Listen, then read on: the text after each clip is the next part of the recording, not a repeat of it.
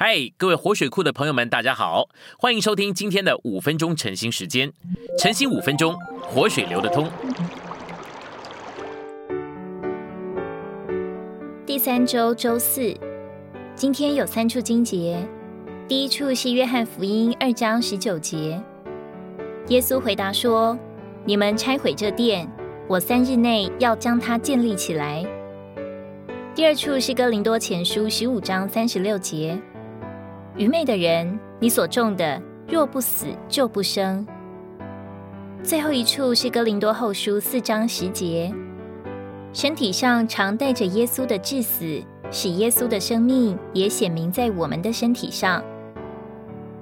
信息选读：神先叫我们经过死，好叫别人得着生命；需要我们先经过苦，受过痛，才能叫别人得着生命。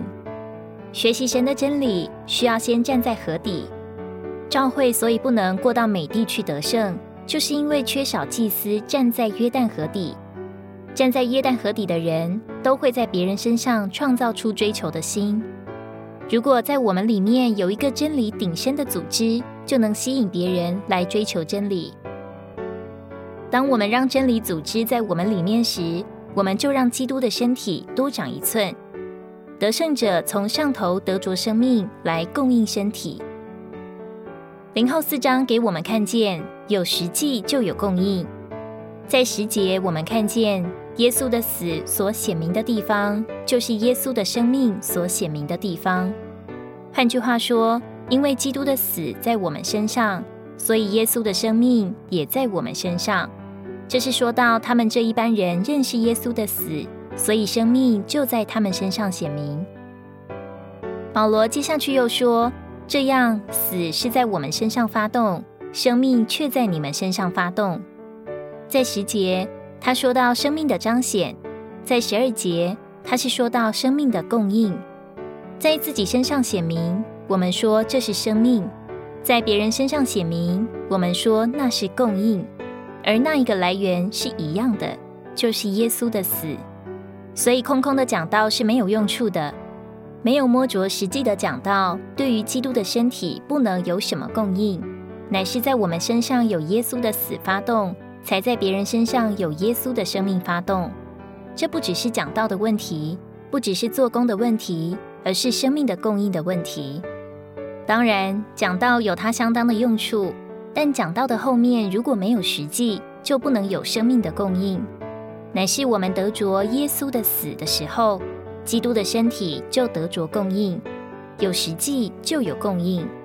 如果我们不认识什么叫做耶稣的死，没有静默无声的在那里背十字架，我们就没有供应。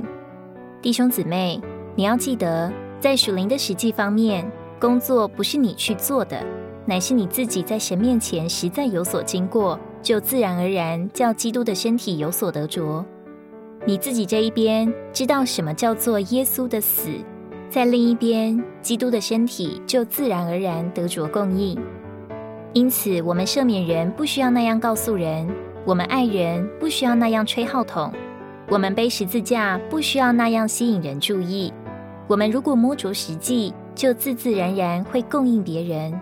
我们知道也好，我们不知道也好，我们觉得也好，我们不觉得也好，都不成问题。你在神面前知道什么叫做耶稣的死，自自然然，耶稣的生命会在教会里发动，是生命就自自然然的有供应。供应是把生命分给人，不是把你的工作给人欣赏。供应是叫人得造就，不是叫人知道你有这样那样的经历。所以要紧的是在实际上有没有供应。每一次你经过耶稣的死的时候。总有弟兄或者姊妹得着你生命的供应，不必等到你写了一本传记，人才能得着供应。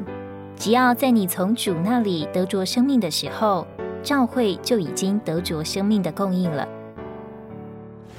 今天的晨兴时间，你有什么摸着或感动吗？欢迎在下方留言处留言给我们。如果你喜欢今天的内容，欢迎你们订阅、按赞，并且分享出去哦。天天取用活水库。让你生活不虚度，我们下次再见。